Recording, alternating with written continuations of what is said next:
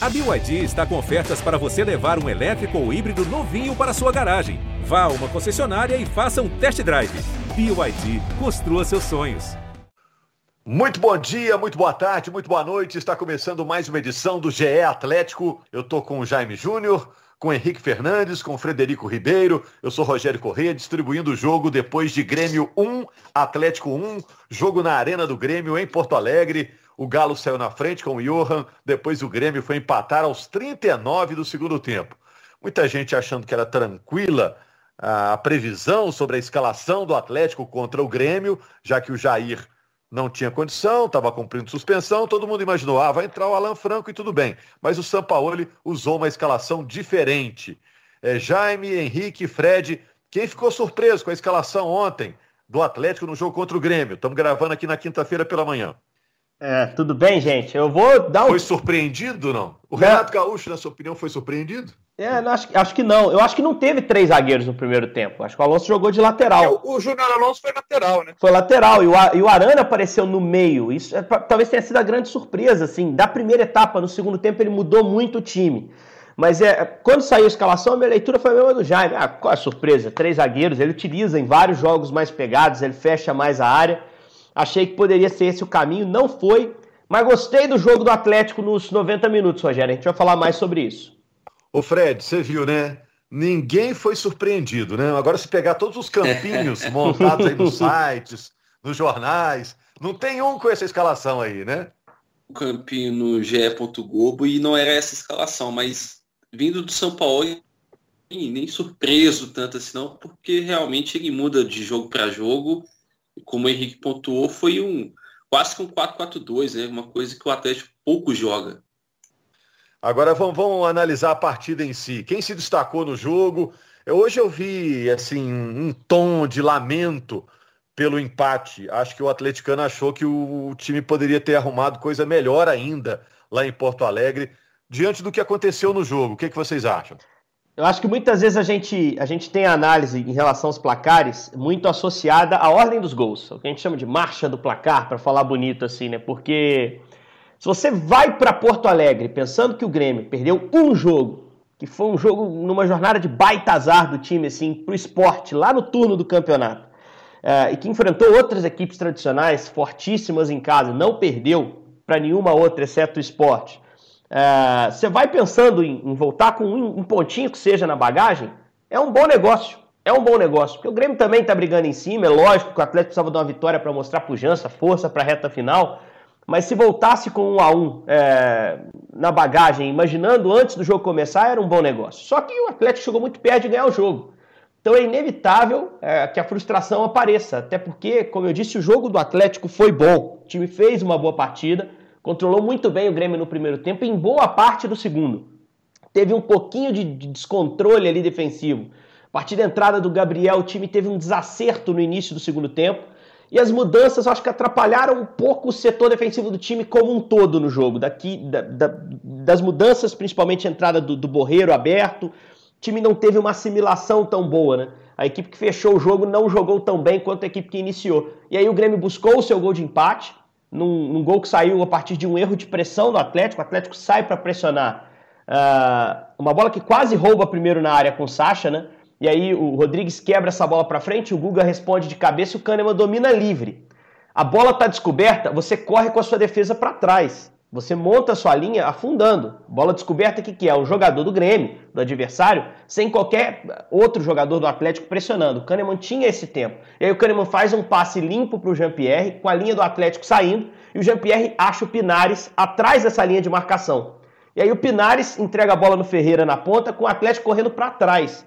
Então é um erro posicional de, de não conseguir sincronizar o momento de pressionar lá na frente ou o momento de baixar a linha, como a gente disse, que é correr para trás para se posicionar, posicionar atrás, que faz com que o Grêmio tenha volume ali perto. Aí tem a tentativa do Diego Souza, ele cai pedindo um pênalti, Ferreira bate, ela carimba na marcação e sobra para o Everton sozinho, porque o Atlético corria para trás, então não tinha encaixe de marcação fazer o gol de empate. E no final o Grêmio quase faz o segundo. Então ali no final houve sim um descontrole do Cruzeiro, do Atlético.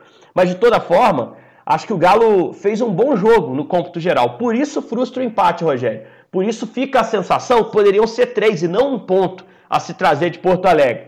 E, e, com a vitória do Inter, se houvesse um empate em Inter e São Paulo, o prejuízo seria menor ainda. Com a vitória do Inter, a gente vê um novo líder que abre ali dois pontos em relação ao Atlético na rodada. Então acho que a frustração aumenta, né? É, ô Jaime, é, quem se destacou nesse empate do Atlético? Eu vi que o Vargas teve boa chance no tempo, né? Ó, se a gente for olhar o jogo como um todo, o Atlético teve quatro boas chances para marcar e o Grêmio teve apenas duas chances para poder marcar. E por isso o torcedor do Atlético hoje lamenta, porque essas chances foram o gol marcado pelo Grêmio aos 39 e depois do Grêmio, o, o Grêmio teve mais uma chance para poder marcar numa ótima defesa do Everson, pegando a bola no canto esquerdo. O Atlético fez um jogo muito bom defensivamente. Então, todo mundo do sistema defensivo do Atlético, né, principalmente ali da primeira linha de marcação, estava atuando muito bem no primeiro tempo, o meio de campo funcionando muito bem, auxiliando, o sistema defensivo como um todo estava muito bem. É, quando eu vi o PP do lado esquerdo indo para cima do Guga, eu pensei, puxa, o jogo do Grêmio está todo aí, ó. O Renato vai apostar muito nesse duelo. PP contra Guga é um ponto para a gente observar. E o Guga foi muito bem. Aquele setor pelo lado direito, com o Igor Rabelo fazendo a cobertura do Guga, estava tudo funcionando muito bem ali. Então, por isso o torcedor do Atlético hoje lamenta tanto esse resultado. É, temos que destacar mais um gol do Johan, do gol em quatro, nos últimos quatro jogos. Tá? É, Keno foi fundamental, porque quando ele parte com a bola no lance do gol, o jogador do Grêmio tenta fazer a falta, ele não, não desiste da jogada e dá o passe pro, pro Vargas, dá um lindo toque de calcanhar para o Guilherme Arana que sofre o pênalti. Teria sido ali mais um gol do Guilherme Arana com toque de calcanhar do Vargas, porque já tinha acontecido contra o Corinthians. Vocês vão se lembrar, calcanhar do Vargas, gol do Arana contra o Corinthians. No jogo contra o Grêmio quase aconteceu de novo, só não aconteceu porque houve a máxima. É, acho que um outro ponto para a gente observar, quando o Alan também tomou aos 13 minutos, eu olhei ali e pensei, puxa, muito cedo para o Alan tomar o cartão amarelo. Mas ele conseguiu controlar bem aquela situação. Acho que quem entrou mal foi o, o Borreiro. O Borreiro acho que entrou num tom abaixo do ritmo, da pegada que estava o jogo. O Henrique citou as alterações que, que não foram, é, não surtiram o efeito esperado, e uma delas eu cito aqui o, o, o Borreiro, que não, né, não, não, não entrou ali ligadaço, né? Mas no início do jogo o Atlético estava bem nos desarmes, a gente citou o Vargas, ele toma a bola logo com, com dois minutos ali, o Atlético já tem uma roubada de bola, com é, aos 14 o Vargas é, rouba uma dessas bolas, por exemplo, um remate do Savarino.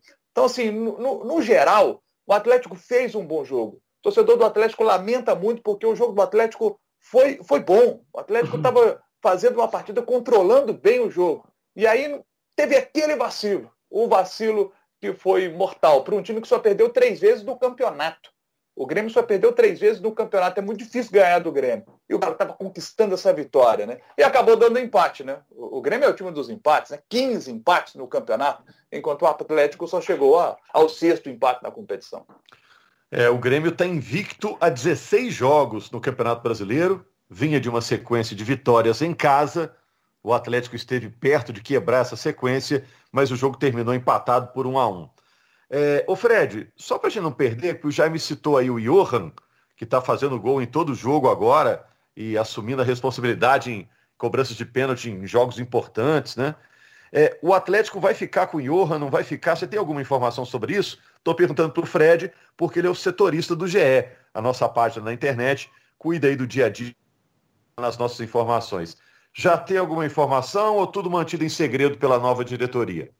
Pois é, Rogério. O Johan virou o homem das bolas paradas do Atlético. O Atlético não tinha batedor de falta, de escanteio e pênalti. Ele virou esse, esse cara e é protagonista, né? O Jaime destacou quatro gols em quatro jogos, está super valorizado. E o Galo já sabe as condições para comprar parte dos direitos econômicos dele junto ao Palmeiras, ele está emprestado até o fim da, da Série A, né, até dia 24 de fevereiro, e é 7 milhões e meio de reais. Eu só não posso te afirmar se o Atlético vai querer comprar, se já, se já sinalizou ao Palmeiras que, que irá comprar. Eu imagino que a nova diretoria ainda vai assentar para analisar, até para ter o recurso né, para pagar esses 7 milhões e meio parcelados em quatro vezes. Mas jogando a bola que está hoje, o Johan com certeza está nos pontos do São Paulo para 2021. Eu imagino que ainda vai ter um, o dia D e a hora H aí para o diretoria do Atlético sentar com o Palmeiras e acertar essa contratação. É, ele leva em conta também muitas vezes a idade do jogador, né? Poder Sim. de revenda que ele tenha, né? Ele tem 27 anos, né? É, sim. É, eu imagino que, por exemplo, mercado europeu, talvez ele não tenha mais, mas um mercado emergente, um árabe, um asiático, ele possa ter, e até pela função que hoje ele exerce no Atlético, talvez ele seja alvo desse investimento, sim. Não, Rogério, é, foge do perfil dos investidores que trabalham com o Atlético, né? É, foi bem tocado nesse ponto aí da, da idade do Johan. O Johan também já não é uma novidade no futebol brasileiro, um cara que surgiu na Chape, passou pelo Palmeiras, Uh, não dá para dizer que fez sucesso no Palmeiras, embora tenha tido alguns momentos, e no Galo parece estar no seu melhor momento. Hoje é titular do time e há pouca contestação em relação a isso. Só para não, não perder, o, a gente está falando do jogo, um ponto que foi abordado até na curtíssima entrevista coletiva do Sampaoli, acho que a mais curta dele, né, desde que assumiu o comando do Atlético, ele não é de render muito papo, embora às vezes traga boas coletivas com boas análises, é, foi a questão dos contra-ataques, né? É, o Atlético teve algumas chances no contra-ataque que não soube aproveitar, mesmo montado para isso no segundo tempo. Na segunda etapa, ele, ele muda um pouquinho a formação do time, ele coloca o Arana aberto, puxa o Keno um pouco mais para frente, né? o Keno passa a jogar quase alinhado com o Vargas, para ter essa saída rápida com aproximação de dois jogadores por dentro. A ideia era roubar, esticar no Keno com o Vargas para que os dois tramassem as jogadas de contra-ataque. E, e, tentando no início do segundo tempo, quando o Atlético tinha perna, estava bem fisicamente no jogo, e aliás, vem numa sequência de jogos é, muito mais suave que do Grêmio, né? O Grêmio até outro dia estava na Libertadores, é, ainda está na Copa do Brasil, faz a final contra o São Paulo, então tinha uma maratona de jogos mais, mais recente. É, o Atlético tentou no segundo tempo, no início, fazer uma marcação à pressão e roubou algumas bolas. Só que não teve precisão para matar esse jogo no contra-ataque. Um 2 a 0 do Atlético encaminharia o jogo. Né? Então acho que, que é algo que tem que ser chamado a atenção, que aconteceu no jogo, que o Sampaoli reconheceu na entrevista coletiva. É, numa entrevista que eu achei o Sampaoli satisfeito de forma geral com o rendimento do time, mas frustrado pela expressão que ele carregava. Em algumas respostas ele foi bem evasivo. Quando uma pergunta foi feita de forma direta, quando você perdeu o Hever, uma disposição no intervalo do jogo, por que, que você não botou o meio-campista e botou o Gabriel? Ele, porque eu preferi botar o Gabriel e não botar o meio-campista. Simples assim. Logo ele, que normalmente traz respostas táticas, fala da intenção dele em cada mexida, mas eu senti ali um Sampaoli frustrado, exatamente pelo que a gente falava. Porque a vitória teve perto, teve na mão e acabou escapando ali por um erro de sincronia de pressão que acabou culminando no gol do Everton. Bom, então, o Atlético agora está cinco pontos atrás do novo líder, né? Internacional com 59 pontos, lidera o campeonato. Vem o São Paulo depois com 57, o São Paulo com viés de queda de rendimento, né? E o Atlético com 54. O Flamengo ainda pega o Palmeiras nessa rodada, estamos gravando aqui na quinta de manhã. Olha, o Atlético tem um jogo a menos. É o jogo contra o Santos terça-feira que vem. E um Santos que, muito provavelmente, jogará com os reservas já que no dia 30 terá a decisão da Libertadores da América contra a equipe do Palmeiras. Então o Atlético agora tem esse jogo contra o Vasco, o Vasco que acabou de ser goleado pelo Bragantino, tomou 4 a 1 o Luxemburgo. Luxemburgo nesse jogo não escalou três zagueiros, preferiu jogar com, perdão, não escalou três atacantes, preferiu jogar com dois atacantes, povoar mais o meio de campo, não deu certo, não deu certo. E agora o Benítez volta no jogo contra o Vasco. Ele guardou o Benítez para esse jogo é um cara importante no time do Vasco. Então o Atlético tem esse desafio de enfrentar um time que luta contra o rebaixamento, muito pressionado, e precisa vencer esse jogo. O Atlético tem de ganhar do Vasco. Ganhando do Vasco. E aí, ganhando do Santos, o Atlético fica numa situação muito favorável na disputa pelo título. Hoje essa distância é de cinco pontos. Mas se o Atlético vence o jogo a menos, ela cai para dois pontos. O Grêmio vai enfrentar o Internacional agora. Vamos ter um Grenal. Esse jogo é no Beira Rio. Então a gente sabe o, o tamanho desse jogo. Se o Grêmio conseguir ajudar o Atlético, já que o Grêmio é o time dos empates, se der um empatezinho ali, o Grêmio, né, Nacional, soma, somando só mais um pontinho ali, seria ótimo para o Atlético. Vencendo o Santos e vencendo a equipe do Vasco, o Atlético assumiria a ponta da, do campeonato pelo número de vitórias o Atlético sempre que empatar com o Internacional na tabela daqui em diante, o Atlético terá mais vitórias que a equipe do Internacional. Não, e aí um detalhe. Você falou um negócio importante. É, o, o, Henrique, desculpa. O Jaime falou um negócio importante, que é esse jogo do Internacional com o Grêmio, né? O Grêmio, depois desse empate com o Atlético, acho que meio ficou meio longe da parada, né? Tá oito pontos abaixo do Inter, que é o líder, né? Mas o Grêmio tem todo o interesse de atrapalhar o Inter, né? Seu grande rival na corrida pelo título, vai jogar a Vera esse jogo, né? É, não, sem dúvida, é lógico, é assim, é, tem a rivalidade carregada, o Grêmio tem um cartel ótimo com o Inter recente, né? O Renato dificilmente perde clássico. Então, assim, é jogo duríssimo pro Inter, que daqui a pouco tem o Flamengo também, né? Ainda não acabaram as pedreiras pro Inter. Pro Atlético já. Ah, mas pega o Palmeiras na última rodada. Que Palmeiras o Atlético pega na última rodada, gente? Se o Palmeiras ganhar o jogo dia 30 contra o Santos, é mundial, amigo. Esquece brasileiro. Aí já ganhou Libertadores, vai olhar para o Mundial de Clubes, né? Então, assim, ah, o Atlético pega o Santos. Que Santos o Atlético pega no meio de semana que vem? É um Santos que vai estar olhando para a final da Libertadores. Aliás, é um bom trabalho de bastidores, que o Santos queria jogar esse jogo para frente. E o Atlético não, vai complicar o calendário lá na frente. Aí foi aquele jogo que a gente sabe que às vezes acontece em bastidores, para manter esse jogo numa data excelente para o Atlético. Porque o Cuca com certeza vai tirar os jogadores titulares. E aí a gente já viu o Santos reserva fazer coisas nesse campeonato, né? Tomar de 4 para o Flamengo, mas ganhar do São Paulo no Morumbi problema é que o São Paulo agora está num péssimo momento. Então, acho que a tabela do Atlético, olhando os outros candidatos ao título, é uma tabela bem interessante. Né? Claro que o time tem que recuperar o melhor nível jogando fora de casa, principalmente, perder alguns pontos fora uh, que não pode, não pode perder. Nem estou citando o jogo contra o Grêmio, que eu acho que foi natural o resultado, mas uh, tem que confirmar fora de casa esses jogos contra times menos fortes para chegar numa rodada com uma pitada de sorte, talvez pegando um Palmeiras descompromissado. Evidente que pode acontecer o contrário. Santos ganha a final Libertadores, Palmeiras perde também a final de Copa do Brasil e aí começa a olhar final de Copa do Brasil pode até mudar para depois da final do Brasileiro. Enfim, o fato é que eu só vejo é, em relação a adversários para o Atlético um jogo duríssimo, que é o Palmeiras na última rodada. E ainda assim, dependendo do contexto que vai ter o Palmeiras para esse jogo da rodada final. É, para ilustrar para ilustrar o que está dizendo o Henrique. É absurdo o Atlético ganhar do Vasco fora de casa? Não, o Atlético é melhor do que o Vasco. É absurdo o Atlético ganhar do time reserva do Santos? Evidentemente que não. Se fosse o titular, pedreiraça, né? Mas o time reserva do time do Santos, então as chances aumentam muito. É absurdo ganhar do Fortaleza em casa, o time está lutando contra o rebaixamento. Goiás fora, depois Fluminense fora. Aí o Fluminense é, com altos e baixos depois da, da saída do Aldair. Bahia em casa, esporte fora. Estou falando aqui só times que estão né, lutando contra o rebaixamento, com exceção aqui do Fluminense e o Santos, que é o caso que a gente está citando, que é o time reserva. E a última rodada, como citou aí, o, o Henrique contra o Palmeiras.